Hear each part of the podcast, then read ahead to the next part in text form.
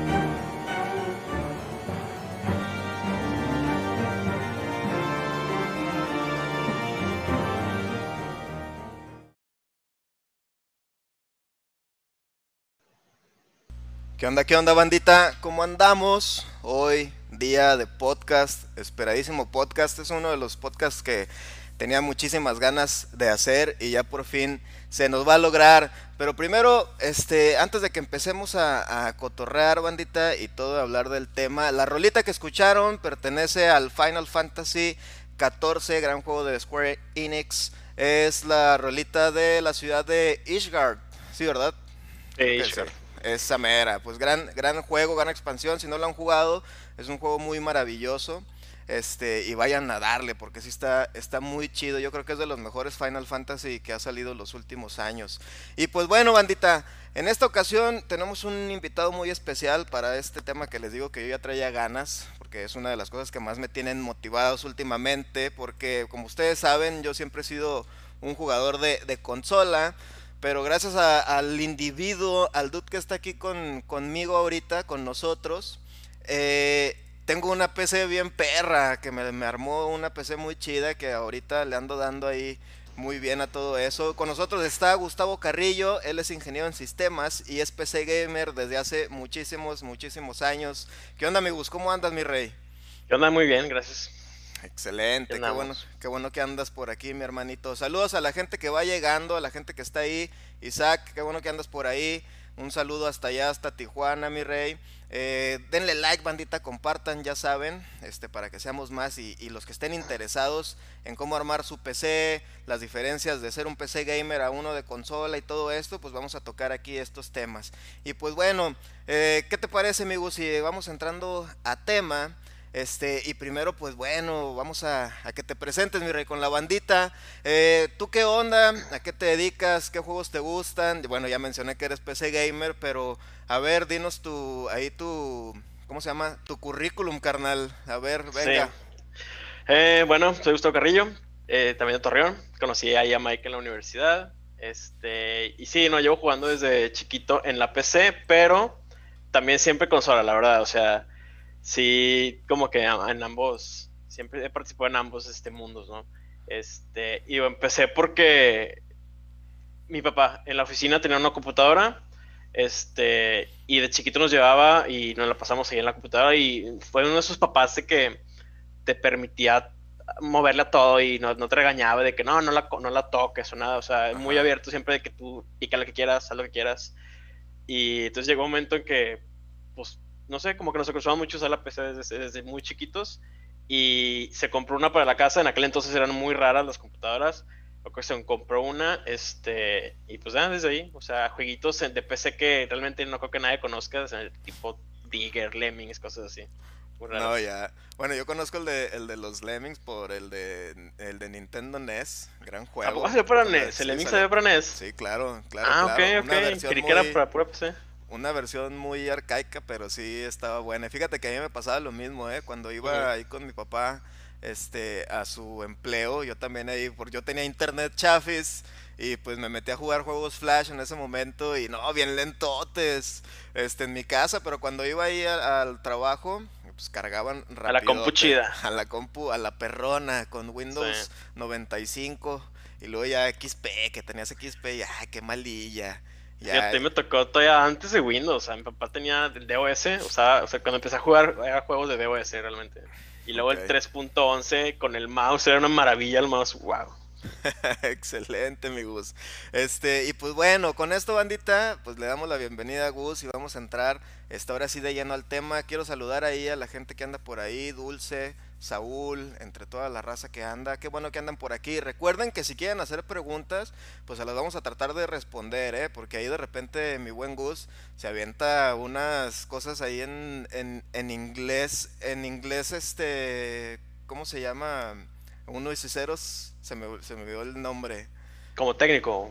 Sí, o sea, se pone muy técnico el vato. Pero ah, también se pone a hablar. Si lo empiezan a escuchar hablar en código binario, ya, ya estás es, es normal, ¿eh? Pero ahí hagan sus preguntas. Y pues bueno, a ver, Rey, cuéntanos, ¿por qué es PC Master Race? Yo siempre he tenido esa duda, ¿porque corre a madres o qué? ¿O cuál es ah, Porque al principio, bueno, al principio, supongo que siempre ha habido el, siempre ha sido el caso, pero ya ves como siempre hay guerra entre cosas diferentes. Este, hubo un momento en el que las consolas y, sobre todo cuando salen consolas nuevas, creo yo, y la PC, ¿no? La gente de que no, es mejor la PC, es mejor este consola y todo. Y como que siempre hubo siempre un aire de elitismo de los PC gamers de que mi plataforma es superior por X o Y razón. Y pues eso es, digo, viene literal de, del tema de nazismo y la fregada, de que la raza maestra, ¿no? Un reviewer que se llama Zero Punctuation, es un reviewer este, de todo tipo de juegos, en una de sus reseñas este, usó este término de que PC Master Race como que burlándose de esa actitud elitista de los PC gamers, ¿no? Pero tuvo el efecto contrario porque los PC gamers como que se tomaron ese, esa frase que era quizás despectiva y la, se le, hicieron propia, ¿no? O sea, como que, ah, sí, sí, sí, somos superiores. o sea, salió peor, creo. Pero nada, todo está, está chido. O sea que... la connotación tan negativa y su origen tan oscuro que tiene esa palabra de Master Race, pero digo, o sea que empezó así muy de raza aria el, el sí, sí, PC Master Race. Entonces al principio, bueno, entiendo que fue, o sea, de este reviewer fue como un realmente un insulto, por así decirlo, de que, oye, bájenle tantito a su, a su cotorreo. o sea, ridículos haciendo eso. Todos somos gamers y, ah, sí, sí, somos superiores. Excelente, fíjate que yo no sabía eso, carnalito. Muchas gracias por, por decírnoslo. Este, y a ver, Gus, eh, bueno, nosotros sabemos que, bueno, ya estamos ahí medio ruquillos, pero no tan ruquillos. Entonces vamos a empezar a hablar de los juegos de PC desde, desde cuando nosotros nos dimos cuenta que, existían. Este, y yo creo que uno de los temas que podemos entrar a detalle en los primeros juegos de PC que fueron los, los mods, ¿no? Los MUDS, que tú me cuentas que son los multi-user dungeons, ¿no? ¿Nos puedes platicar un poquito de eso, dude? Fíjate, esto fue antes de, nuestra generación, realmente nunca para nada me tocó eso, pero sí conozco que como eran como que el origen de los MMORPG, tipo, o sea, los RPGs masivos, ¿no? Eh, porque era cuando las redes eran nuevas, o sea, el internet era algo nuevo, poca gente lo tenía y todo, y pues la gente que jugaba Dungeons and Dragons, que siempre ha habido, como que pasaron esto al mundo de las PCs y todo, y eran juegos de texto, o sea, literal de que entras a un cuarto, ¿qué vas a hacer? Le ponías tú de que look left, look right, cosas así. Este, pero en internet, o sea, eso era, era o sea, genial. Digo, no me tocó vivirlo, pero imagino que era una experiencia así súper única, ¿no? En aquel entonces. Esto de los mods, Gus, más o menos como en qué, en qué año fue, ¿sabes? Buenísima pregunta, vamos a googlear la volada. Porque a mí me suena que, ok, o sea, estábamos ya hablando de, redes de internet y todo esto, y para ese tiempo yo creo que. Yo creo que ya existía Atari y el Nintendo NES al menos. Fue en los ochentas, entonces a ver, no sé cuándo en la Atari y todo eso. Sí, no, entonces sí ya estábamos, ya, ya teníamos eh, videojuegos caseros en ese tiempo. Este, y en una plática que, que, tuve yo con Gus, muchachos, les decía que, que para mí los moods este, todavía definían más como, a ver, qué es ser un, un PC gamer y un jugador de consola, ¿no? Porque si se fijan lo que explicó Gus, que es así todo por texto, a mí se me hace todavía como ese diferenciador que los que se mantienen en PC les podríamos decir que son todavía más, más geeks, por así los, si los metemos como en una tribu urbana, este, que incluso un videojugador de consola, ¿no? Porque precisamente estamos hablando de gente que se mete al mundo de que, ah, quiero ser hacker, ah, quiero ser esto y lo otro, ¿no? Relacionado en la PC. Este, ¿Tú crees que, que, que sea así eso, Gus? O sea, esa diferenciación. Sí, sobre todo antes, ¿no? O sea, antes era como que un hobby más de nicho, porque no era de que me compro la PC ya listo para jugar. O sea, era de que meterte a ver si este juego, o sea, meter, comprar el CD y luego antes no podías arrancar el juego fácil, tienes que meterte el archivo y ponerle ahí en, sin interfaz gráfica de cómo correrlo y configurarlo y, ya usando internet que era algo súper nuevo. Entonces probablemente involucraba mucho, muchas cosas técnicas el poder jugar el, juego. Entonces sí era más, como dices, una subcultura más acá. Y, estamos, y estamos hablando de gente que se permite hacerlo porque, bueno, para los que nunca han jugado eh, Calabozos y Dragones, pues realmente es un juego sumamente técnico, ¿no? Con muchos tecnicismos. Entonces como que para el, PC gamer en ese momento, cuando está jugando mods, era de que, a ver, o sea, vamos a hacer toda la campaña, o sea, que están acostumbrados a leer así por montones, ¿no? Y realmente se meten en el, en el modo de que yo voy a hacer un un necromancer y cosas de esas, o sea, está, está, está muy chido. Y luego ya después, pues yo supongo que después de los mods, ya los juegos que empezaron a hacer como el boom, el boom dentro de, PC, yo creo que empezamos a hablar de Age of Empires, eh, Counter Strike, o bueno, incluso antes de, de, Counter Strike, este, pues más bien Wolfenstein y Doom, ¿no? Sí, sí, no, había muchos jueguitos, este, exclusivos para PC, como que todavía en ese entonces era muy, muy diferente. O sea, había juegos para consolas y juegos para PC, ¿no? Yo me acuerdo que tenía, tenía, mi papá compraba revistas, PC Magazine, creo que se llamaba así tal cual, PC Magazine, y venían discos de que con 100 juegos o con 1000 juegos. Eran obviamente de que de los, de los 1000 juegos, 990 eran basura. Eran el pero, con skins. ah, exacto, sí, no, así tal cual. Y, pero sí había dos, tres gemillas y... Digo, no me tocó tanto esa época, pero sí había toda una serie de juegos ahí de, naves espaciales, este, Commander Key, unos cuantos plataformas que eran como que más para PC y todo, pero sí, y luego ya con la instrucción del mouse y todo eso, eh, el Wolfenstein, el Doom y todo eso, uf, creo que sí, ya fue como que marcó el inicio de otra era.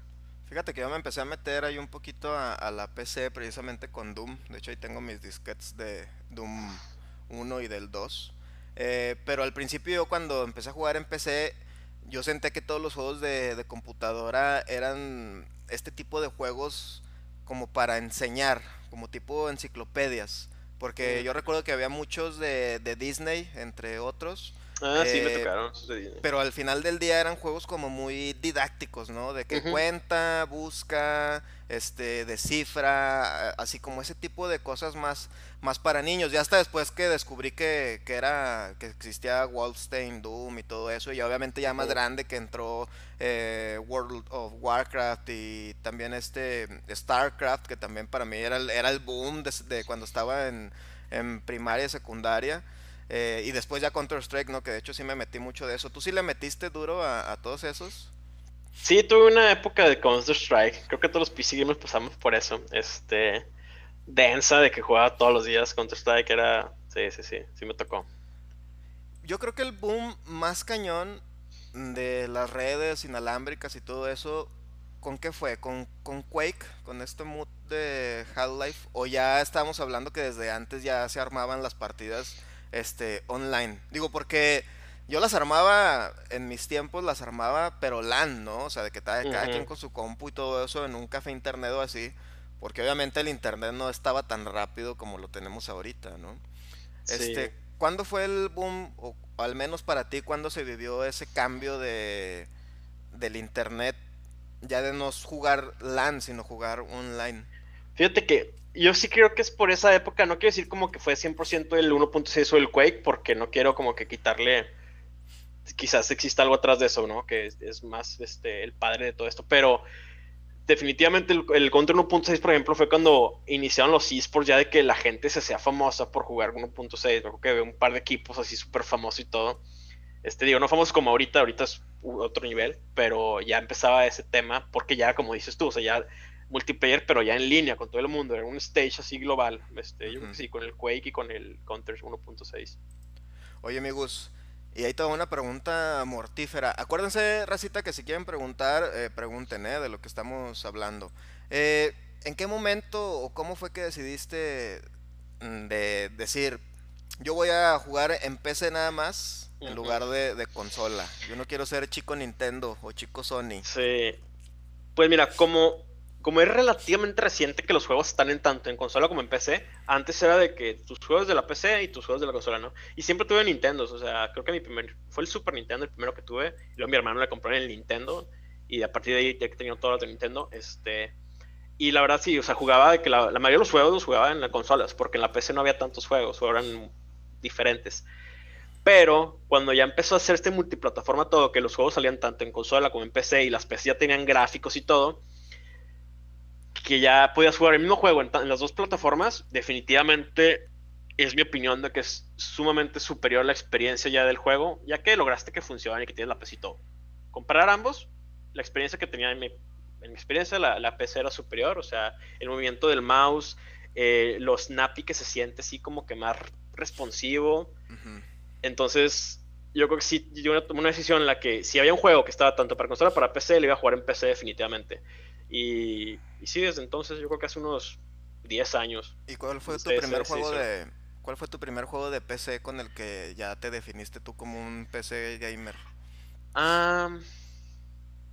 pues yo creo con el fíjate que tuve muchos MMOs. Jugué Tibia, que era solo para PC, cosas así.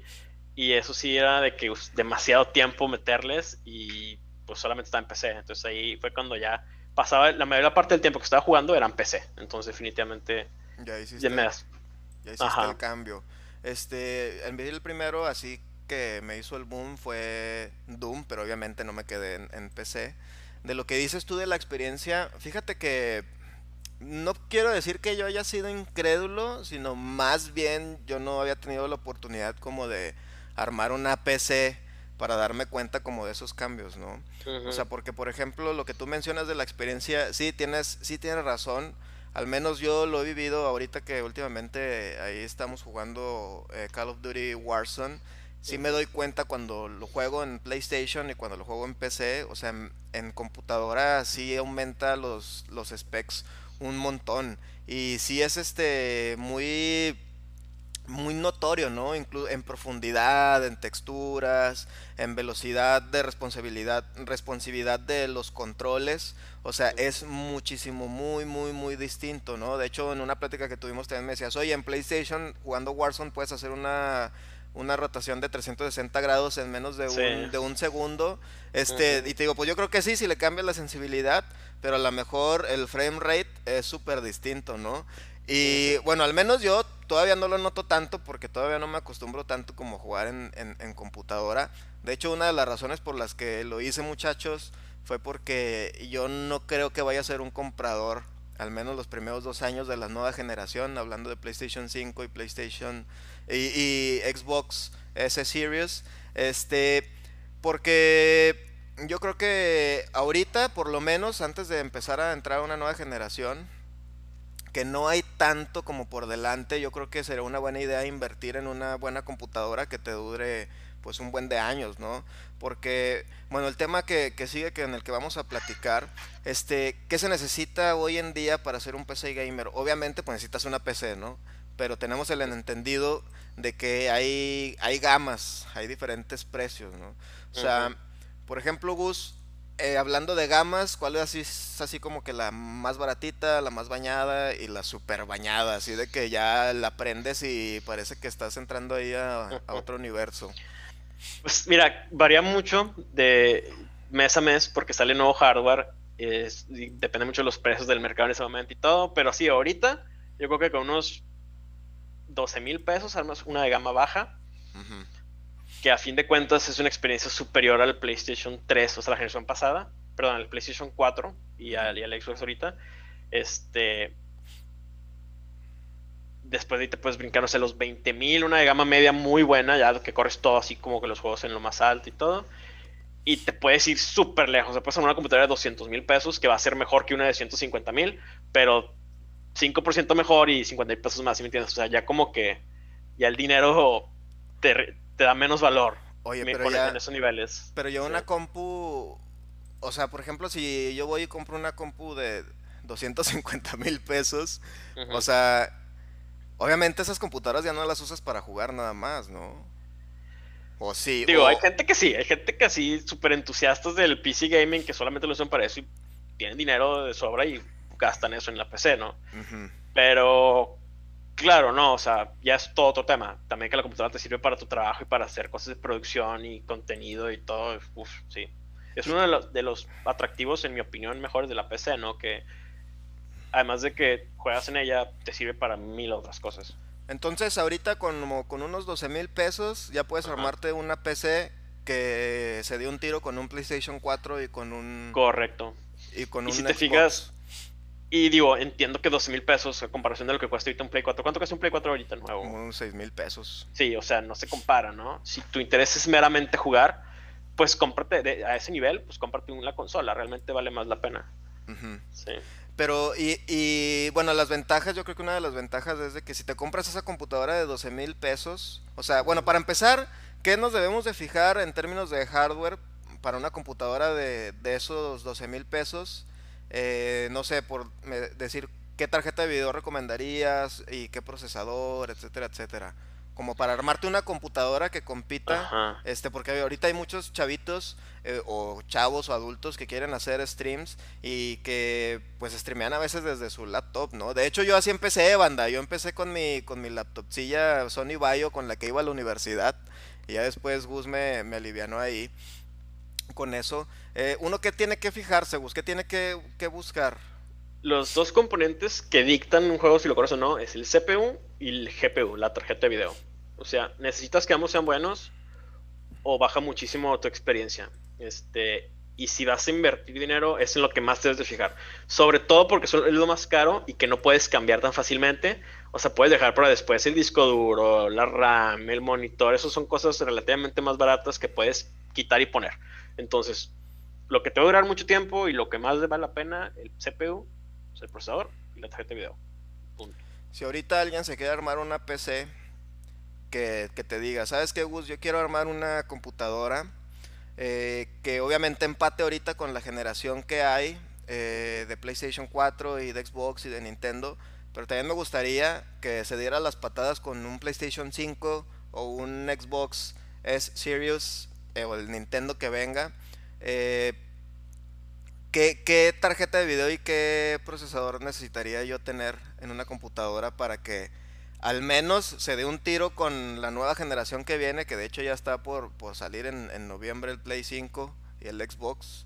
este, así que digas, pues mira, si te compras este procesador y este esta tarjeta de video, te vas a aventar un tiro con la nueva generación unos unos tres años y luego ya de ahí lo vas a seguir poder eh, vas a seguir jugando eso pero ya con specs muy muy muy poquito a poquito más bajitos porque obviamente mientras vaya avanzando la tecnología los juegos están optimizados más cañón para consola y pues sí yo creo que sí es una de las ventajas más grandes que tienen las consolas entonces ¿qué, qué, qué tarjeta de video y qué procesador recomiendas y ahí cuánto de RAM más o menos fíjate ahorita está curioso el, mercado porque acaban de salir las nuevas generaciones de Nvidia y aunque saquen algo súper nuevo, o sea, la nueva generación de las tarjetas de Nvidia, por ejemplo, a pesar de que son nuevas, sacan diferentes, ¿no? Sacan gamas medias, bajas, altas y ultra y todo eso. Entonces yo creo que en un par de meses debe salir la 3, la 3060 de Nvidia o 3070, bueno, 3070 ya salió. La 3060 probablemente sea de sea muy barata, o sea, esté entre una gama baja pero un rendimiento superior al a muchos de ahorita. Entonces yo creo que esa tarjeta, sinceramente, creo que con esa puede ser una experiencia muy similar. No puedo decirlo, no puedo asegurarlo porque aún no son las consolas, ¿no? Pero a lo que nos va a dar el PlayStation 5 y el, nuevo Xbox. Ok. O sea, es que es lo que decía, ¿no? O sea, ahorita vamos a entrar a, detalles de la diferencia entre, entre los mismos videojuegos, cómo se ven en PC y cómo se ven en consola. Pero lo que decíamos es eso, ¿no? O sea, antes de entrar a, ese tema, porque yo creo que es uno de dentro de ventajas y desventajas, y que es más barato si es ser un PC gamer o un jugador de consola, ¿tú qué crees? ¿Qué es más barato? ¿Ser un, PC gamer o uno de consola? La verdad sí me hace que sí es de consola. porque ya si, ya si compras muchísimos juegos, quizá ya a la larga en la PC, sobre todo si compras una PC de gama baja o media porque no son tan caras y te pueden durar añales. Este, y los juegos usualmente son más baratos en el PC. Entonces, a la larga creo que sí gana la PC, pero para el 90% de los casos yo diría que consola es más barato. Consola es más barato. Sí. Se te hace. Bueno, a lo mejor ahí, bueno, te digo, yo apenas estoy empezando, bandita, y le digo a Gus, yo apenas estoy empezando en el mundo de, de la PC, realmente. Este, entonces realmente no sé cuál es la, la diferencia de precios. O sea, yo siempre, yo hasta ahorita lo que, lo que he hecho es de que yo creo que es más barato, este, eh, ser un PC gamer porque la inversión fuerte es ármate tu computadora, de lo que sea que te tengas que invertir, pero te va a durar un montón de años, ¿no? Te va, te va a durar un chorro y luego, eh, pues la ventaja que ahorita tienen los de los de PC, es yo creo todo lo, lo, de Steam, ¿no? O sea, yo creo que eso fue un super boom, ¿no, Gus? Cuando entró Steam. Sí, no, definitivamente. O sea, yo tengo ahorita creo que 450 juegos en Steam. Porque salen ofertas así espantosas de que 80% de descuento en muchos juegos que he querido jugar. Y de repente saben de que están 30, 40 pesos, 100 pesos y pues los voy comprando y los tengo, ¿no? Pero si eres de las personas que compran los juegos cuando son nuevos, porque quieres jugarlo junto con tus amigos o quieres ser parte de como que toda la comunidad que está jugando un juego, o sea, no sé, un Sekiro, por ejemplo, que salió, o un of Tsushima, ¿no? Si lo compras cuando sale, ahí sí, la verdad, no es tanta diferencia el precio. Este, no sé cuánto está ahorita el juego nuevo, ya están como en 1700, ¿no? Los juegos. Este, sí, están bien caros. Empecé probablemente por Steam maneja un esquema de precios regional para no darse daño este, y los AAA usualmente salen como en 1200, 1300. Entonces sí te ahorras un poquito. Y ese ahorro aumenta mucho más cuando, te, cuando eres paciente y te puedes esperar un año o dos de cada juego. Ahí sí los agarras súper baratísimos por las ofertas de Steam y otras plataformas. Ok. Entonces entrando en términos de ventajas y desventajas. Ventajas es de que te puede salir muy, muy, muy, muy barato si te esperas. Que sería también una desventaja. Estarte, estarte, esperando, ¿no? Porque estamos hablando a veces también en consola es una desventaja que a veces aunque te esperes, sobre todo si eres un Nintendero, que nada más no bajan los juegos de Nintendo, los AAA, oh, no bajan nada cuando son IPs de ellos. este, pues eso lo que te esperes, híjole, pues siempre va a estar igual, entonces es una desventajota, ¿no? ¿Qué otras ventajas y desventajas le ves, Gus, a ser un PC gamer? Ah, mira, las ventajas, hacer el gameplay en sí. Tienes más cuadros por segundo, que puede, ser mucho así como que, ah, eso a qué le importa, ¿no? O sea, el, juego va a estar igual divertido, 30, 60 y todo. Pero yo siento que si llega un momento en que sí, digo yo que tengo la experiencia con ambos porque sigo jugando mis consolas. Cuando me paso un juego en la consola, lo noto bien denso, o sea, sí me agüita el, el frame, y así como que, ah, y bueno, eso, las gráficas, no tanto, fíjate, las gráficas, siento que el Play 4 no me deja nada que desear. O sea, el Play 4 se ve genial. Los que me he pasado ahí están, se ve súper bien. El campo de visión en los shooters competitivos, sobre todo, o sea, en las consolas ves un 60% de, de, ángulo enfrente de ti y en PC lo puedes configurar hasta 120, ¿no? O sea, ves más del mapa, ves más lejos, más fluido. Bueno, eso es todo dentro del gameplay, ¿no? Este, otra ventaja es que te sirve para mil cosas además de para jugar. O sea, si tienes, una, si, si tienes un trabajo que estás en la computadora como es el, la mayoría de nosotros, este, pues te ayuda un chorro, ¿no? También es muy diferente tener una computadora lenta, trabajar una computadora lenta una computadora rápida. Te cambia la vida, la verdad, este, es mucho más cómodo. Este... Para streamear, chavos. Para, streamear, por ejemplo, su caso de uso súper claro. Sí, porque para streamear, por ejemplo, este... Creo que es incluso mejor, o sea, que tu CPU esté dando, dándolo todo para poder streamear cualquier videojuego, un Warzone o lo que sea que esté ahorita, pero desde la misma computadora. Y que se va a ver mucho mejor que incluso si lo estás capturando, este, si estás capturando un PlayStation 4 o cualquier otra consola, ¿no? Ahora hablamos de esa diferenciación que tú dices, Gus, eh, del frame rate, entre otras cosas. Yo lo he notado mucho con Warzone, que es ahorita el que traemos de, moda. O sea, sí, la profundidad es súper distinta. Y lo juego en PlayStation y tu campo de visión aparentemente es el mismo, pero tú si quieres ver más lejos, ya está así las texturas como que todas blurreadas y vas caminando este y, se, y va haciendo como estos pop-ups en todos los assets que, que hay.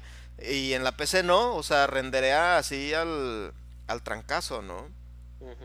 Este, pero yo creo que una de las desventajas más notorias, y que fue algo que también platicamos hace un rato, Bus, que tú la mencionabas, que una de las desventajas es de que en la PC pues hay limitantes donde dices, ah, ya estás bien caliente que quieres jugar un videojuego y tómala, te faltó una librería, tómala, no tienes drivers y, y que a lo mejor eso es todavía un poquito más molesto que incluso esperar una actualización del sistema de una consola, ¿no? 100%. Sí, sí, o sea, la accesibilidad nunca puedes comparar. Si tu único interés es jugar el juego, ya, o sea, quieres llegar a relajarte, la PC es muy probable, bueno, no es muy probable, pero es mucho más probable que te dé problemas, ¿no? De que sabes que una colección de Windows, sabes que tu tarjeta de video nueva no está compatible todavía, falta un problema de driver o se sobrecalentó y el, disco duro está corrupto, o sea, puede ser mil problemas que tiene uno que dedicarle tiempo para arreglar, o sea, o, llevarla a que la arregle, o sea, pero es, son más problemas, da mucho más problemas. Este, cambiar la computadora, meterle cosas y todo, es una inversión de tiempo porque tienes que investigar qué le estás metiendo, ¿no? Este, entonces sí, mantenerla, mucho más complicado es meterte cosas. Hay gente que lo disfruta mucho, me, me encanta a mí, este, antes de comprar una computadora, el año que me toma decidir la build que voy a hacer es para mí increíble, súper divertido, más incluso que armarla, o sea, seleccionar las piezas, investigar qué es lo que trae el mercado nuevo, comparar AMD con Intel, eh, las, las, tarjetas de video, la RAM nueva que viene, los discos duros nuevos, todo eso está me, me, fascina, pero entiendo que eso no es gamer, o sea, eso es otra cosa, entonces, si, si eres 100% gamer y no te importan esas cosas, no tiene sentido. Va a ser un problema. Ok, Gus. Este, oye, una, yo me acuerdo mucho, bueno, no sé si tú tengas una anécdota así de que ya estabas así, de que quiero jugar, quiero jugar y tómala, una instalación de un día así bien bañado. Sí, no, hombre, o sea, ahorita ya no tanto, porque en el peor de los casos, si una pieza falla o algo, la reemplazo. De alguna manera ya tengo mi trabajito y puedo darme ese gusto y la puedo reemplazar en cualquier problema. Y además ahorita Amazon, o sea, todo ha cambiado mucho las cosas. Ahorita compras las cosas en Amazon y Amazon tiene garantías, ¿no? Antes, los que armábamos PCs, o pagábamos un chorro de dinero para comprar una tienda mexicana, que además tiene el servicio bien feo y no te hacen válidas las garantías a veces, este, o traer a Estados Unidos. es lo que muchos hacíamos. Un amigo que vaya a Estados Unidos o algo, traíamos los componentes, y si ese componente que te trajo tu amigo falla, ya, ya valió. Ya valiste, o sea, no puede ser nada, ¿no? No puede no tiene garantía. Y me tocó, o sea, yo de chavito que pues tenía que ahorrar un buen para mis computadoras y todo, y fallaba, no hombre, o sea, una angustia espantosa de que si falla el disco duro, si falla el procesador, o sea, ya, no, no puedo hacer nada, me voy a quedar sin computadora otro año, otros dos años, ¿no? Entonces, sí, está muy difícil. y todo. sí se siente gacho. Fíjate, te digo, yo nunca he sido de, de PC hasta, ahorita que, que tú me, me, hiciste ahí el paro de armar mi computadora.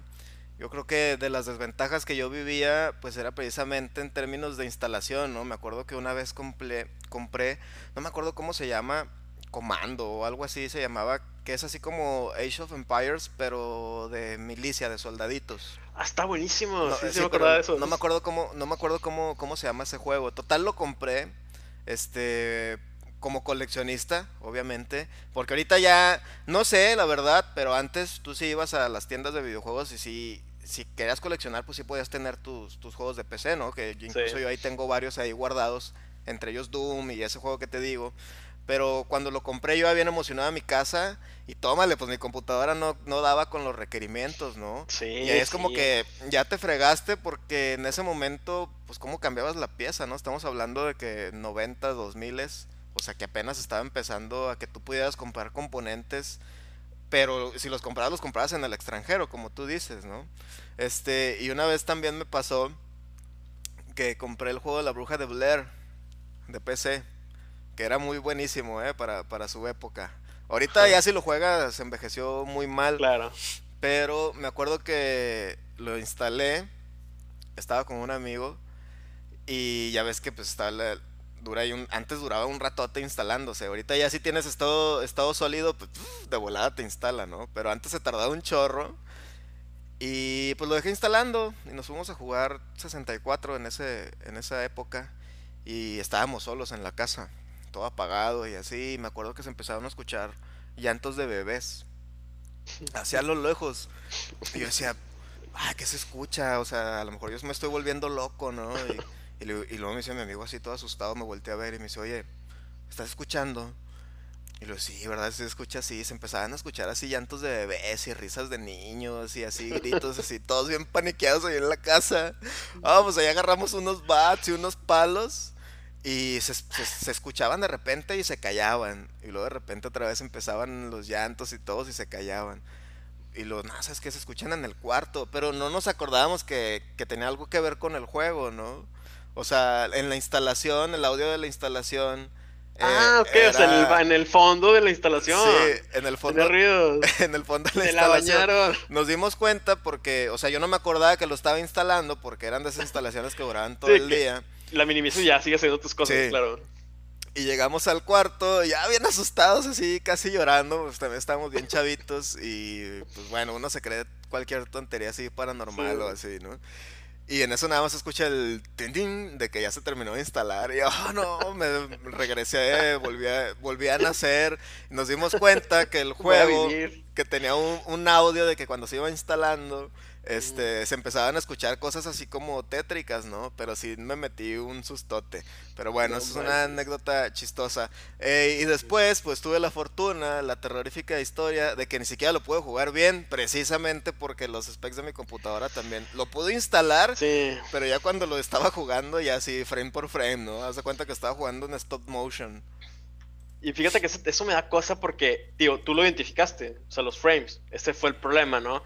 Pero imagino que va a haber mucha gente, sobre todo niños, que dicen, ok, quiero jugar en la PC, ¿no? Instalan juego igual que tú, pero lo corre un frame y a lo mejor él no logra identificar qué es lo que no le gusta, o sea, porque no lo corre en la PC, se ve lento, o sea, no puedes jugar así. A lo mejor él no identifica cuál es el problema, tú dices, no, sabes que pues no me gustó la experiencia en la PC, la PC no es para juegos y pum, se cierra eso. Entonces, sí está, sí está tristón eso. Oye, pero sí. Un, un tema especial, Gus.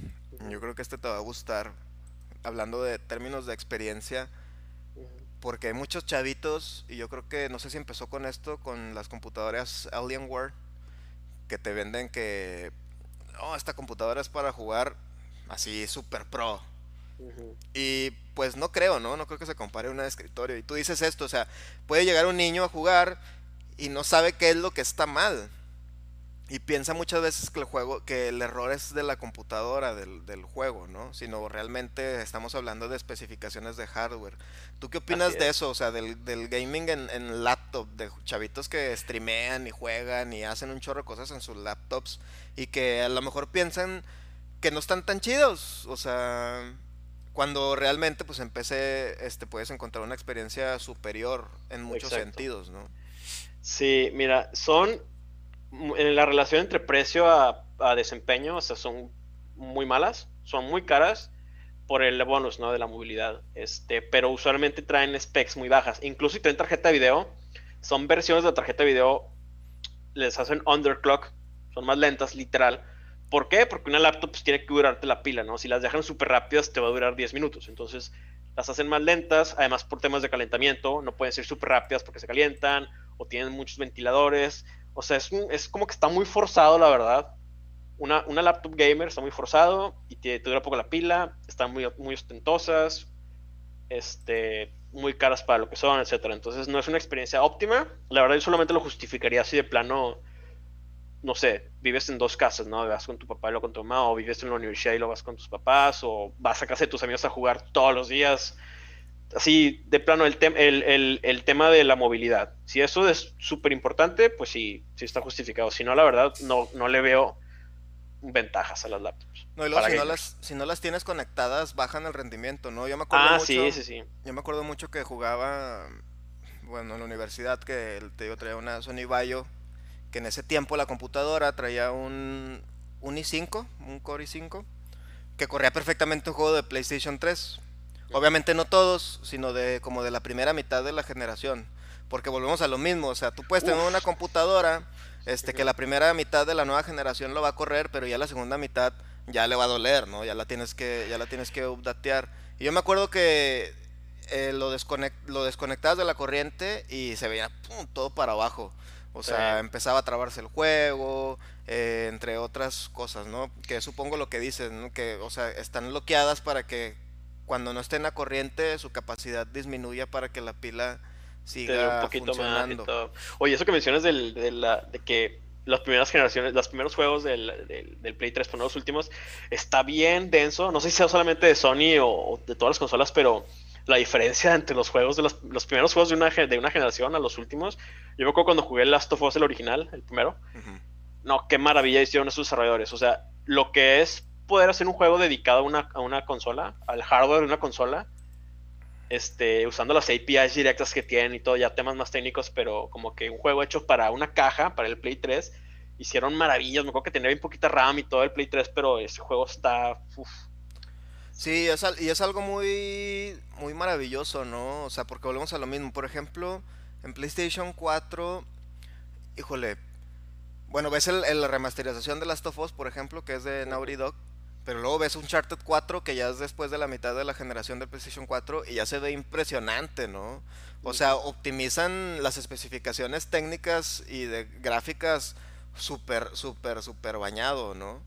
O sea... le aprenden al API de la consola y explotan al máximo, o sea, cada megabyte de RAM lo utilizan y está, es, algo bonito que, que, que, uno puede observar, ¿no? Conforme va avanzando el, la generación de la consola. ¿Crees que los desarrolladores se den más un tiro desarrollando para consola que para PC? Sí, no. He visto así muchas entrevistas y todo y como que les gustan mucho las consolas por eso, porque ellos están programando directamente el hardware. O sea, es una tarjeta de video, un procesador, una RAM y todo, y tienen acceso a manejarlo, a hacer micromanagement con el hardware que tienen. Entonces ellos pueden como que, no sé, o sea, creativamente creo que tienen mucha más libertad. O sea, cambio, PC. Espérame, perdón que te, interrumpa. O sea, más libertad en el punto de que saben lo que tienen, ¿no? O sea, exacto. Más, estamos hablando de como de esta libertad limitada. O sea, es como si tú pintaras, o sea, tienes, tienes tu lienzo este, no sé, de 450 por 450, pero sabes que nada más llegas hasta 450. Ya si te pasas a 500 píxeles, pues ya estamos hablando que se te está desbordando todo, ¿no? Claro, es una buena analogía. O sea, está limitado en el sentido estricto, pero puedes utilizarlo completo y, lo haces tu pintura o tu juego específicamente para ese lienzo. Eso es una maravilla para ellos. Y sí, he visto muchas entrevistas que hablan muy bien de eso. En cambio, en PC, a pesar de que en lugar de 250 RAM tienen gigas, o sea, specs hay mucho más grande, no pueden obviamente hacer un juego para un monstruo de computadora, tienen que pues limitarse en ese aspecto y por ejemplo, si una PC tiene una tarjeta de video nueva, ellos dicen, ah, pues tiene efectos de agua más fregones, ¿no? Pero no pueden usarlos. ¿Por qué? Porque ese juego también va a ir para las consolas o para PCs más viejas. Entonces, es frustrante para los desarrolladores, por lo que he leído, este, ese, esa capa de abstracción adicional al programar su juego para múltiples plataformas. Sí, sí, sí, te entiendo. Oye, regresando al tema de ventajas y desventajas, me acordé de, un punto que quiero checar. Eh, a ver, a ver si me doy a entender bien con esta pregunta.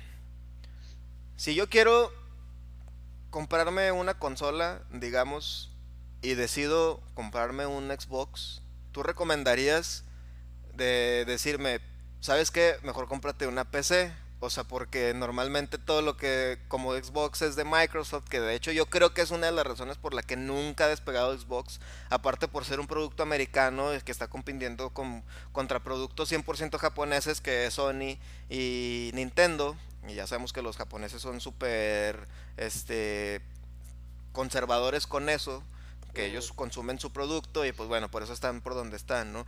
Pero yo siento que la parte que más le ha afectado a Xbox, es de que casi todos están porteados para, para ambas consolas, ¿no? O sea, si yo te digo, me voy a comprar una Xbox, tú sí podrías llegar a decirme, ¿sabes qué? Mejor cómprate un PlayStation 4 y ármate una computadora. Claro, 100%. O sea, la única razón por la que no lo harías es porque no quieres meterte. Una persona quizás muy ocupada que no te interesa armar una computadora y dices, no, sabes que no quiero meterme en problemas, quiero algo fácil de hacer. Ahí sí es el, el, Xbox. Pero definitivamente, o sea, yo que sí es cierto. O sea, por eso no ha no ha pegado tanto porque si tienes las, si tienes las posibilidades y el tiempo para invertir en una PC, no hay razón para comprar un Xbox. O sea, fuera de que quizás algún juego que tus amigos juegan en Xbox y no hay crossplay o algo así, pero fuera de eso no. Sí, no, no tiene caso. Por eso es, es genial este, ahorita para el PC Gamer, porque con un Play 4, la de Nintendo y la PC, tienes ya para casi todos los juegos. Sí, porque si tienes PC es como si tuvieras, también tuvieras un Xbox, ¿no? Sí, sí, no, ya literal. Y cada vez más es más común. Ahorita con el Xbox Game Pass y Microsoft ya dijo de que todos sus juegos van a salir el día 1 en PC también. Ya no tiene sentido comprar Xbox. No sé si esa estrategia vaya a ser buena para ellos, ¿eh? pues es que, digo, no sé del negocio, todo este rollo, pero si nos basamos en la historia, por ejemplo, ya ves que Sony y Xbox y Microsoft a veces venden las consolas muy baratas, incluso a pérdida porque quieren meter más gente en su ecosistema. Ok. Basándonos en eso, lo que les interesa a ellos, el dinero, está en tener gente en su ecosistema. Dicho eso, yo creo que Microsoft no está perdiendo nada en tener más gente, ya sea en PC o en Xbox. A fin de cuentas, el ecosistema de ellos y ellos lo manejan. Entonces, yo creo que sí. Sí, en eso, en eso tienes razón. O sea, como que su ganancia no es tanto de vender consolas, sino de, de que su comunidad esté creciendo más y más, ¿no? Aquí el problema es que también siento que en términos de exclusividad también ahí le va perdiendo, ¿no? O sea, porque... Ah, sí. Porque, por ejemplo, Sony, y bueno, Nintendo, pues Nintendo nunca suelta sus IPs, nunca y nunca lo va a hacer. O sea, nunca, nunca vamos a ver a Mario en, en un Xbox o en PlayStation o a Donkey Kong o a quien sea. Sí, sería, sería muy bizarro que yo creo que lo único que podría hacer para que sucediera eso es que Nintendo sufriera una Sega y se viniera súper abajo, que ya, ya, ten, ten todas mis cosas, haz lo que quieras con ellas, que fue lo que le pasó al pobre Sonic, que ya, ya Sonic es, es, comidilla de, todos lados, en todos, en todo el mundo, todo el mundo lo trae ahí como quiera, ¿no? Sí.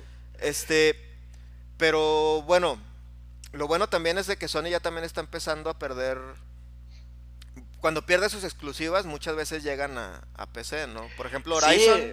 Wow, o sea, los últimos años nos ha sorprendido tanto Sony porque yo jugué un par de juegos en PlayStation porque son exclusivos que luego llegaron a PC, ¿no? Así, no, está loquísimo eso. Pero estamos hablando de, de juegos que perdieron exclusividad, ¿no? O sea, por ejemplo, pues Last of Us no creo que lo veamos en PC. Sí, no, jamás. Y de hecho, mismo Sony dijo que el Horizon lo hizo para generar interés para la secuela. O sea, no es como que no esperen el Horizon 2 en PC para nada. O sea, esto fue un, one-off, nada más para que pues la gente se le interese la, la, IP y compre la consola y el Horizon 2, ¿no? Pero digo, a la sorda ya van varios, entonces yo sí la verdad tengo ahí como que la esperancilla de que salga eventualmente el Horizon 2 para PC, aunque sea tres años después, ¿no? Oye, yo creo que con Death Stranding eh, se pusieron permisivos, pero porque el estudio es un prácticamente un estudio nuevo, ¿no? A lo mejor están experimentando ahí un poquito de que a ver qué IPs pueden mandar a, a computadora. Sí, sí, sí, sí. creo que Hideo Kojima como que desde un principio aceptó el dinero de Sony, pero le dijo de que, ¿sabes qué? Pero pues déjame libertad, ¿no? En ese tema de la distribución. No sé, no sé con, que no, con que no se robe los fondillos como lo hizo Konami. ¿Sí te supiste esa historia? sí, me la contaste tú. No, sé si, no sé si supieron esa historia, bandita. Bueno, obviamente sí supieron de la salida de, de Hideo Kojima de Konami. Y que se hizo un dramón ahí ya Mariela del Barrio le quedaba corto. Es más, La Madrastra, que es la mejor telenovela mexicana, quedó así cortilla con eso. Ya después se reveló de que Kojima este, estaba no robando fondos, pero estaba utilizando más fondos. Por ahí. estaba utilizando más fondos de lo que debería para Metal Gear Solid 5, pero más bien él, el presupuesto que tenía Metal Gear Solid 5 agarraba poquito. Ay, voy a hacer este experimento y lo voy a agarrar este poquito para otro experimento. Y pues ya cuando dejó en la quiebra Konami dijeron, no, vato, pues ya vete, nos sales más, nos sales más caro tú que vender tu juego. Y que pues lamentablemente gracias a eso pues tenemos un Metal Gear Solid 5 eh, e inconcluso, ¿no? O sea, que pasó exactamente lo mismo, le pasó lo mismito que con Snatcher. Esta no es la primera vez que Kojima tenía esa bronca, ¿eh? Cuando salió Snatcher de TurboGrafx, en la primera versión nada más llega hasta el capítulo 2, le falta un capítulo. Y fue precisamente por lo mismo, porque Kojima se quiso pasar ahí de, de bolillo y, y estaba desviando ahí cosillas. Y dijeron, no, sabes que no, saca lo que tengas. Y salió así Snatcher y hasta después hasta Sega CD fue cuando lo, como lo rehicieron y ya sacaron el, el tercer capítulo, ¿no? Y pues bueno, vamos a ir a un tema, Gus. Y yo creo que con esto vamos a ir cerrando la rivalidad de los PC gamers con los de consola. ¿Por qué existe? O sea, bueno, ya nos platicaste de, de dónde viene PC Master Race y yo creo que por ahí empezamos, podemos empezar de que este término se hizo porque era la raza superior, los gamers superiores. Pero Fíjate, dile, dile, dile, va. Este, incluso yo, yo llegué, eh, lamentablemente, a formar parte de eso, de ese problema, cuando era un poco más inmaduro. Este, este te explico mi razón. Pero bueno, antes de eso, la verdad yo creo que en cualquier tema, si tienes un campo A y campo B, se van a pelear entre ellos. ¿Por qué? Porque es naturaleza humana, ¿no? En las mismas consolas, se odian Sony y Xbox. Bueno, se odian. Este, en la PC se odian Intel y AMD. O sea, puedes agarrar dos cosas paralelas y se van a odiar, nada más porque así es la, gente de, de mañosa. Pero mi razón, al menos por la que de chiquillo odiaba las consolas, es porque por la innovación me acuerdo yo en, épocas, por ejemplo, cuando estaba Crytek, creó su engine, CryEngine, una engine muy, muy buena. Chulada. Sacó Crisis, que no fue un tan buen juego, a mí me gustó mucho, pero no fue un gran juego, pero era para mostrar las capacidades de su engine. Y vaya que le explotaron, o sea, ellos lo hicieron y ellos lo explotaron y el juego, sí me acuerdo que, wow, o sea, el, el salto gráfico que hubo, ha habido pocos saltos gráficos de ese nivel. Este, y era solo para PC, ¿no? Dijeron, ni de chiste va a correr en consola, güey, no, no es nuestra prioridad, la tuvimos que dejar para hacer esto, bla, bla, bla. Y al año que entra, no pegó tanto la CryEngine, no fue el, éxito de negocios como esperaban y todo, entonces dijeron, no, pues vamos, a hacer más juegos, pero pues ya para consolas, ¿no? Entonces, nos, yo sentí que nos robaron la innovación de un Crisis 2 o, continuar innovando a pesar de que el mercado, o sea, es estúpido, la verdad, no pueden, no pueden dedicarse al 1% del mercado porque son un negocio, no pueden hacer eso, y el mercado está en las consolas y en las PCs de gama baja. Entonces, y yo así como que, no, es que las consolas nos limitan y todo, pero pues obviamente tiene mucho sentido, ¿no? Ya después maduré y tomé mi cuenta, y fíjate cómo se voltean las cosas. Ahorita el PlayStation 5 trae una tecnología de, de, de, de SSD genial, o sea, se la rifaron, hicieron una ingeniería ahí de hardware impresionante y lograron de que, digo, no, no te quiero decir números porque no tengo que mentir, pero de que N veces más rápida que la PC más rápida, o sea, en cuanto a storage. Y es un problema que los ingenieros de hardware de PC llevan años batallando con ello, ¿no? Entonces Sony se la rifó y ahora, si hay un juego multiplataforma de PlayStation 5 y de, y de PC, la PC va a ser quien limita el desarrollo de ese juego. O sea, no van a poder explotar el SSD del PlayStation 5. ¿Por qué? Porque los PCs no tienen.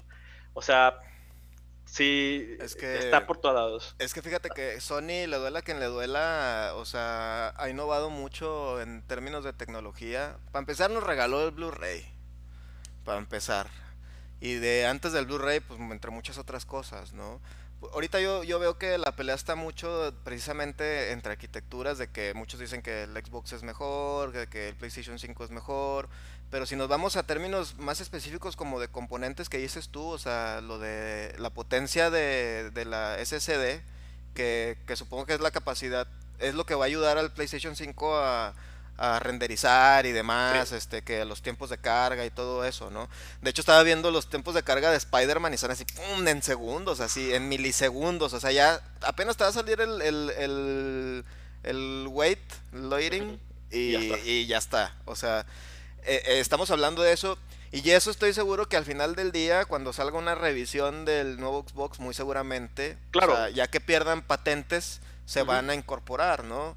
Sí, también los PC ya están, este, las nuevas versiones que ya faltan dos años para que salgan, más o menos, pero claro, o sea, es lo chido de la industria, ¿no? Como que alguien saca lo nuevo, lo explota un rato y luego todos bajan para allá. Está chido, o sea, realmente todos están innovando. Y como tú dices, de esa rivalidad yo creo que va más bien por ahí, ¿no? O sea, o sea, es esta inmadurez, bueno, yo le llamo inmadurez porque es cuando uno nada más se, se, concentra en algo, de decir, es que en la PC, o sea, si tú vas con un, chavo que no esté tan metido en los videojuegos, como tú o como yo, como todos los que nos están escuchando, este, que hayan tenido la posibilidad de no solo jugar en, Nintendo o en PlayStation o en Xbox o en PC, este, esa inmadurez te lleva a decir de que, ah, es que en, PC se ven más perros, se ven más chidos, ¿no? Las gráficas están más chidos, y sí, sí están más, sí están más chidas en muchos sentidos, ¿no? O como tú que te pasaba que sentías que las consolas limitaban al desarrollo de buenos juegos en, la PC, ¿no? O nos vamos con chavitos de Nintendo o chavos de Nintendo que dicen, es que a nosotros no nos importa los gráficos, pues nos importa que nosotros nosotros jugamos, no vemos no, vemos, no vemos, películas, ¿no? Este, y con Sony pues es más así como de narrativas y así. Entonces esa rivalidad al final del día pues todos los juegos las tienen, o sea, todo, todo, todos están ahí todos están ahí dentro. Pero en términos de PC y de consolas, a mí siempre me llegaban por el lado de que es que se ven mejor. Pues sí, pero ¿qué más hay, no? O sea, claro. y ya después cuando despiertas, ya te tienes la capacidad. Ahora sí, por eso que, chavos, por eso ahí el, el, el de arriba, el Dios, el Dios que ustedes quieran creer o el que no crean, nos dio la capacidad de tener el libre albedrío, se llama racita. Y con esa capacidad que ustedes tienen, este, por ejemplo, yo me da la capacidad de decir, yo apesto en los shooters en consola y yo no juego shooters en consola, pero los amo en PC. Y no nada más porque se vean más chidos, sino porque este el Yo creo que es el género es el género que más distinción haría yo también en eso, en la diferencia de los shooters. Entonces, pues déjense de rivalidades, chavos, jueguen lo que quieran jugar este, si tienen la capacidad de comprarse una, una computadora, van a disfrutar de una chulada de videojuegos, un montonzote. Este, igual que se compren una consola. Eh, pero sí hay diferenciadores. O sea, como dice Gus, uno de los diferenciadores, sí, como yo digo ahorita, sí es este, en términos gráficos sí es. Pero también este, si lo quieres ya, ya, ya, ya, pues ponte a jugar tu consola. No nada más agarra tu disquito, lo pones y ya no vas a batallar nada, que en PC agarras tu disquito, lo pones o lo bajas y que te falte alguna especificación técnica para... No, y el tema de coleccionista y, no te puede llevar tu PC a casa de un amigo, o sea, la consola es de que, ah, fuga, vamos, a casa de a jugar a casa de mi amigo. Ay, sí. Compras y vendes discos de los, los juegos, o sea, no, sí, 100% es una experiencia más como que streamlined para gamers, en mi opinión. En eso sí tienes, sí tienes razón, no te puedes llevar ahí Imagínate. Yo lo he hecho, digo, existen las LAN, las, centers, los LAN parties, pero es un desmadre, o sea, y luego temas de conectividad y no, hay espacio. Y tienes una, hay una, una, imagen muy famosa, una foto muy famosa de una LAN party de unos gringos y había, no cabía la gente, entonces hay un, hay un vato eh, pegado en el techo con cinta scotch. Ah, sí es cierto, no me acuerdo de eso. Sí lo has visto.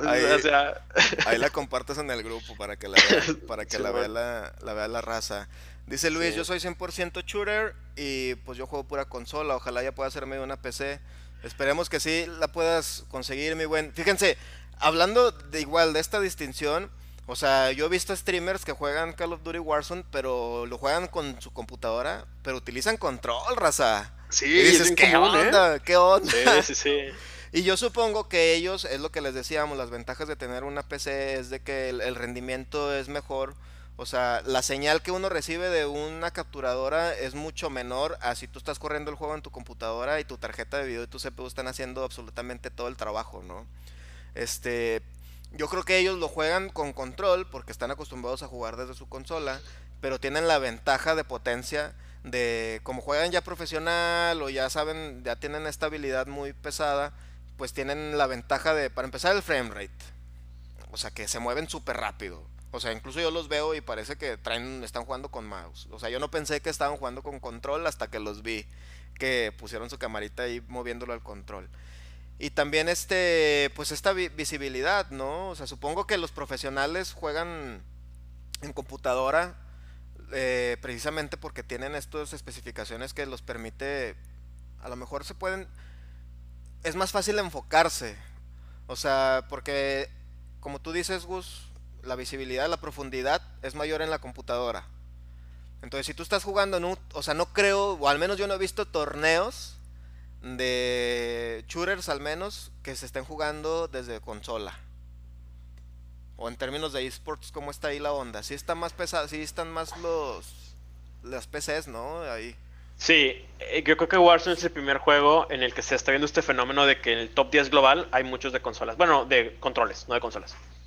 Pero digo, esports, pues está el Halo, hay Call of Duty de consolas. Creo que los esports de Call of Duty, por ejemplo, de los, no el Warzone, de los otros, hay más gente en consola en los esports y todo. Pero porque es consola contra consola, obviamente. De crossplay, sí. no se puede competir así a niveles tan altos PC con, con, consola, por lo mismo. O sea, sí tiene la ventaja, la verdad, un mouse. De hecho, eso del crossplay también es un tema, ¿no? Porque si entras tú como jugador de consola inexperto y te toca un chorro de banda de PC, pues sí te van a hacer papilla. Ay, no hablamos de los hackers, otra súper desventaja del crossplay de los PC gamers, hay hackers. A ver, antes de cerrar vamos a hablar pues, vamos a hablar de un tema que ahorita que me ocurrió, se me ocurrió ahorita que mencionaste esto, porque, ay, hijo de la PC también tiene una magia ahí de los mods y los uh, hackers y todo eso. Sí, los mods. A ver, háblanos un poquito de eso. ¿Sabes cómo empezó o cuál fue el primer juego así que se empezó a modear de que de repente ya estabas jugando con Bar Simpson, GTA, San Andreas? Siempre ha sido... sí, los dinosaurios en el GTA. Fíjate que yo creo que siempre ha sido siempre parte de la cultura de PC por lo mismo, porque en la PC tienes el código ahí, tienes este internet, puedes meter y modificar los archivos. Yo creo que cuando jugaba GTA 2 me metía a los archivos y modificaba el, las propiedades de los carritos. Les ponía de que pesaran mil veces más y era un carrito que tocaba alguien y salía volando. Porque le subí un setting en un texto. O sea, es muy fácil modificarlo. Y desde los moods, o sea, que es todo por código, como que está muy pegada a la cultura de PC gamers a modificarlo. Entonces estoy seguro que, es más, el Doom, de los juegos más modernos de la historia. Sí. La gente de ID lo hizo muy fácil crear mapas tienen un nombre especial. Este, bueno, o sea, hay mucha gente que quería hacer mapas de Doom porque era muy fácil. Y pues digo, eso es modear realmente. Entonces, no, desde toda la historia de PC Gamer habíamos. Y hay juegos bien bañados como el Skyrim ahorita o el GTA que están. ya no hay respeto por el juego. O sea, le meten así de que puedes, en lugar de dragones, está de que Tom the Engine, el, la caricatura esa de un, de un tren. O sea, sí, ya bien bizarro y todo porque está muy modeable ese juego también. Oye, si eso se podría considerar que estás haciendo hacking? O sea, ¿es algo ¿qué tan ilegal es modear un juego? No, es súper legal. Este, las compañías, o sea, hablando de single player, obviamente en un multiplayer te banean. Porque sí, es, o sea, es una distinción 100%, ¿no? En multijugador no puedes modearlo porque te da ventaja y es injusto, pero single player, déjate ir. Y es un buen negocio, de hecho, o sea, muchas empresas dan soporte oficial para mods, o sea, te dan las herramientas para que modes más fácil. ¿Por qué? Porque eso le agrega un chorro de longevidad al juego. O sea, un Skyrim no hubiera dado tanto como tiene ahorita de famoso de ventas si no fuera por los mods. Y yo creo que es el, es el Elder Scrolls que más ha durado, ¿no? Sí. Skyrim es el 5, ¿no? Es el quinto de la saga de Elder Scrolls. Sí. Y hay hasta memes de que el CEO de Bethesda, este ha hecho ports a todo. O sea, ya de que hay Skyrim en cualquier dispositivo, en todas las consolas, en celulares, en refrigeradores, o sea, está bien bañado. Oye, no, este, yo, yo cuando veo los mods me da un chorro de risa porque es como, es como jugar GoldenEye 64 cabezones, pero a niveles estratosféricos, raza, Sí, sí, ya, este, un son- crack. Son, las, son las vegas de los, de, de, de los cabezones de GoldenEye. Este, y los hackers, o sea, ¿qué diferencia hay de ser un hacker a ser un, un mod? O sea, en términos de, de videojuegos. O sea, ¿qué diferencia hay de ser un hacker a un modder? Técnicamente es lo mismo. O sea, obtener el código fuente o usarlo y, modificarlo. Ya, pero los hackers, obviamente, el- la diferencia principal es en el objetivo, en su, en propósito, ¿no? Los hacks sí son para darte ventaja competitiva y esto lo veo súper mal. Debería, la, la comunidad debería de aborrecer ese- esa gente, se está rompiendo, está... Se me hace muy malo, es una muy mala, una cosa muy mala, a mí se me hace, este, lastima mucho los esports, lastima mucho la confianza, este, puede matar juegos, o sea, hay juegos que no le dedican al anti-hack y ha matado juegos y comunidades enteras los hackers porque está insoportable y se sale de control. Este, ¿Sabes de uno? eh, el Tarkov ahorita, sí te he contado de ese, ahorita está teniendo muchos problemas con eso. El Black Ops, que es como que el predecesor de Warzone, también perdió un chorro de gente desde cierta temporada porque los chinos empezaron con los hacks. Que Este, te disparaban y headshot. Sí, hay hacks. de- hay- yo me acuerdo que los conocí, o sea, nunca lo usé, pero los conocía como wall hacks en el 1.6, de que te ganan de las paredes, o de que sí, como dices tú, de que headshot 100%, cosas así. Y pues está gacho, ¿no? A mí, la verdad, en Warzone, o soy muy malo para notarlo, o he tenido suerte que no me ha tocado un hacker, pero sí he visto muchos videos y sí, sí es horrible. O sea, imagínate durar 40 minutos y que te mate un hacker, o sea, pues, Oye, Gus, que gana, dime. tengo una, una duda que me acaba de surgir. Ahorita que tocamos tema de, de legalidad. Ujú. ¿Cuándo se vuelve ilegal ser, ser modder, modear este juegos? ¿Cuando los vendes o algo así? Cuando los monetizas, así es. Este, y también depende mucho de la empresa. Hay empresas que no explícitamente, pero te dejan saber de que, ¿sabes qué? Modifícalo, dale. Y puedes incluso pedir donaciones, que sea así como que medio medio decente el asunto, ¿no? Que puedes pedir donaciones, pero jamás lo vendas. Eso ya es este. Se tienen que proteger sus IPs, ¿no? No puede alguien hacer dinero con, tu, con tus cosas. Pero luego hay empresas como Valve, que si tú haces un mod de sus juegos, te contratan o te dan dinero, o incluso Valve ha hecho de que te deja vender, ¿no? O sea, Valve así es de buena onda, de que sabes que me encanta tu trabajo, te doy permiso para que lo publiques en Steam y lo vendas si es tu dinero. Un mod de su juego, o sea, sí, varía mucho de empresa a empresa, pero sí, yo creo que la línea está ahí, en hacer dinero. Si vendes un mod, ya estás rompiendo las leyes. Híjole, yo creo que Valve se encargó de que el gaming en explotara muy cañón, ¿no? definitivamente Steam fue un, un punto de aparte en la historia del PC gaming. Este, estuvo medio triste porque fue también marcó como que la muerte de los discos físicos. Fue muy marcado eso. Este, pero digo, las ventajas uno se acostumbró, ¿no? O sea, puedes tener el juego en el día uno, no tienes que ir a la tienda, es más barato, bla, bla, bla. Y sí, o sea, la distribución para muchos des- desarrolladores se solucionó. O sea, un desarrollador, imagínate, tener que hacer tratos para hacer discos físicos y distribución y todo sin tener experiencia, o sea, imposible, ¿no? En Steam metes la aplicación y ya está tu juego en la tienda y ya haces dinero, o sea, creció mucho el ecosistema indie de, de PC y, no, hombre, así es Valve, o sea, Valve es una super empresa, a mí me encanta su... He leído mucho de ellos, no sé si has leído de, de ellos que no tienen jefes, o sea, es como que te contratan ellos, contratan veteranos de la industria, de que, ¿sabes qué? Este carnal hizo un juego muy fregón, es muy inteligente. Valve te contrata, o sea, no, no tú no vas a entrevista, Valve te busca y va y te trata de seducir a que traes con ellos. Órale. Y llegas a Valve y en Valve tienen, haz cuenta que escritorios móviles con rueditas. Este, y te sueltan. Ahí está, eres parte de Valve, tienes tu sueldo, haz lo que quieras, literal. O sea, ellos eligen en qué proyectos quieren trabajar, se aburren, van a otro, tienen una idea, ellos me- eh, entre mismos de que, ah, sabes que tengo una idea, ¿quién jala con mi idea? Ellos producen valor sin jefes, no tienen absolutamente nadie a que rendirle cuentas. ¿Por qué? Porque Valve identificó que lo que da valor a esa gente, por lo que son tan fregones, es porque son muy inteligentes y tienen creatividad. Entonces, ¿para qué darles órdenes a ellos y limitarlos en tus, con tus órdenes si puedes mejor contratarlos y que hagan todas sus, sus cosas, ¿no? O sea, Está son- muy fregón. Es una, es una cultura muy chida. Son cazatalentos, pero yo creo que también, obviamente, antes de hacer eso, hicieron ahí un estudio de mercado bien cañón, ¿no? Porque, bueno, de, de, de este ganar-ganar, porque también yo siento ahí, lo que tú estás diciendo es un arma de dos filos para una empresa, porque también estamos hablando de que sí, sí está bien que te dejan ser creativo, te dejan meterte donde tú quieras, pero yo creo que de muchos que entran así, así mismo, así mismo se salen. A ver, espérame. Así muchos se salen porque...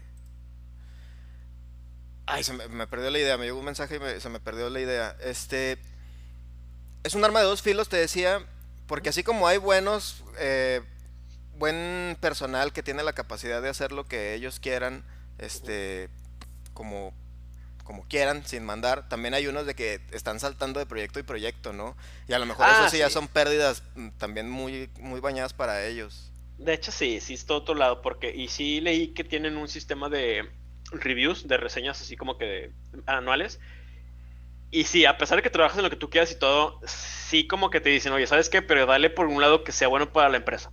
O sea, tampoco hagas una fregonada que nunca vamos a poder vender y no sirve. O sea, dale valor a la empresa, ¿no? Y sí basan en eso sus bonos. Es, es el incentivo que tienen, o sea, tienen bonos anuales. Entonces, y también por lo mismo, a lo mejor ellos mismos se dedican a lo que tiene más dinero. Sí, no, sí cierto, sí es un arma de dos filos. Pero sí está muy chido el esquema, o sea, sí está sí, es diferente. Y en términos de monetización y eso, yo creo que... O sea, Valve empezó y luego ya después ya se lo oí la, de Epic y la de Square Enix y todo eso, porque ya cada quien tiene como su... Plataforma, sí. Ya tiene cada quien su plataforma así, ¿no? Porque Steam sí es mucho, es mucho poder. O sea, Steam es un monopolio realmente. Ya no tanto, pero sigue siendo el que tiene mayor parte del mercado. Y sí es peligroso eso. Y a pesar de que yo los amo como compañía, entiendo que siempre es mejor tener más diversidad y más competencia. Y, y ahorita, gracias a la competencia, ya le bajaron un poco su, a su rollo del 30% que te cobraban de, de comisión por las ventas. Ya están haciendo tratos con las empresas de que, ¿sabes que Si tu juego es muy grande, pues menos del 30%, ¿no? O sea, están como que más competitivos gracias a la competencia.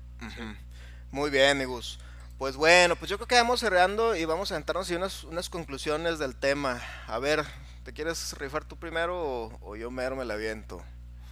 Eh, no, pues no hay nada que decir del PC Gamer, este está genial. Eh, si te interesa meterte más a las cosas de hardware y todo, es un mundo maravilloso. Este, mi PC que acabo de armar hace dos semanas, este, digo dos meses, le puse luces y todo, o sea, es tipo de cosas que, que te puedes meter muy, de, muy profundo a, ese tema.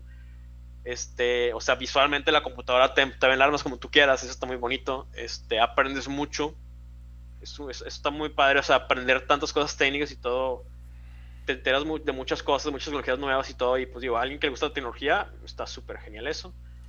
Y pues sí, o sea, no le tengan miedo, ¿no? Pueden empezar con una computadora tranquila que te va a servir para tu trabajo. No, es como que si no te gustó jugar ahí ya la desperdiciaste. O sea, una computadora siempre es buena tener una computadora rápida. Este, y no, pues que se anime más gente a jugar en la PC. Bueno, yo como conclusión, Recita, pues adicional a lo que dice Gus, es depende de ustedes que estén buscando. Si quieren estar, este, si quieren coleccionar, pues obviamente no es su plataforma, este, porque todo lo que van a tener va a ser digital y al final del día pues como coleccionista uno lo que busca es tener plástico, ¿no? y pues malamente contaminando, pero al final del día pues bueno, es, un hobby, no es como que lo estés tirando a la basura. Un día vas a ir a la basura, pero pues bueno, ni modo. Eh, sí, yo creo que es depende de lo que, lo que ustedes estén buscando como dice Gus, si quieren meterse al mundo del, hardware y, ahí darse un tiro en armarla, porque también es algo muy bonito, eso es un lugar para ustedes. Pero si ustedes ya también están muy definidos en que, ¿sabes qué? Es que yo soy un jugador muy casual y yo nada más juego Super Mario, pues bueno, ahí está tu Nintendo. ¿Sabes qué? Yo soy un jugador también muy casual y yo solo juego de deportes, este de NBA, FIFA, Madden, lo que sea. Pues bueno, pues entonces a lo mejor ahí sí es, es mejor tener una, una consola, ¿no? Entonces, más bien es de que ustedes se definan como jugadores, ver qué necesitan, qué quieren y ya de ahí este saber a qué le van a, meter. Pero PC, yo me estoy metiendo apenas en el mundo de la PC y si es algo que, me esté gustando, tiene muchas ventajas que yo no, yo no veía porque yo siempre había sido jugador de consola. Eh, y ahorita estoy explorándolo, pero no significa que yo voy a dejar de coleccionar y de, de ser jugador eh, de Nintendo o de Sony, ¿verdad? Yo nunca he sido muy adepto de, Xbox y yo creo que a todos los juegos que tengo pendientes de, Microsoft les voy a entrar apenas ahorita mucho de ellos. Y eso pues también está chido, así no se pierden de, nada. Ahorrenle bandita para lo que ustedes quieran y gusten. Y con esto nos despedimos, Racita. Este, yo les recuerdo que el miércoles voy a estar jugando, vamos, porque va a estar ahí Gus también con nosotros jugando, El que es equipo parte Cucaracha. del equipo Cucaracha. Vamos a estar jugando con el buen Luis Ramos, Axios Gaming. Vayan, denle like. Ahí deja tu, tu página, mi buen, para que te vayan a seguir. Este, nos vemos el miércoles a partir de, de las 7. Vamos a estar jugando Warzone ahí para que vean cómo, cómo perdemos. Somos tan malos que somos buenos, raza. Para que vayan y nos vean ahí a cotorrear con nosotros. Igual y nuestra primer win va a ser en vivo. ¿eh? eh, y quién sabe, quién sabe. eh. Pero van a pasarla bien un ratote. Bueno, entonces nos vemos el, el miércoles con Warzone. Nos despedimos, Gus. Muchas gracias por estar aquí con nosotros, carnalito. No, hombre, Eh, gracias a ti. Te mando un abrazote y espero que después en otro podcast te tengamos aquí de Sí vuelta. que sí. Entonces nos despedimos, bandita. Si tienen dudas o preguntas, las pueden dejar ahí en el, en el canal. O incluso, eh, ya para cerrar, eh, Gus vende sus servicios por si quieren armar una PC. Gus tiene, tiene esa, esa, ¿cómo se llama? Esa capacidad. Ahí si quieren y necesitan su contacto, me lo pueden pedir. Y yo ahí los canalizo por si quieren armar su, su compu perrona. Y ahí se ponen de acuerdo con ustedes. ¿Va? Ya dijo pues raza, nos andamos viendo, nos despedimos. Bye bye, cuídense mucho y muchas gracias por estar aquí. Bye.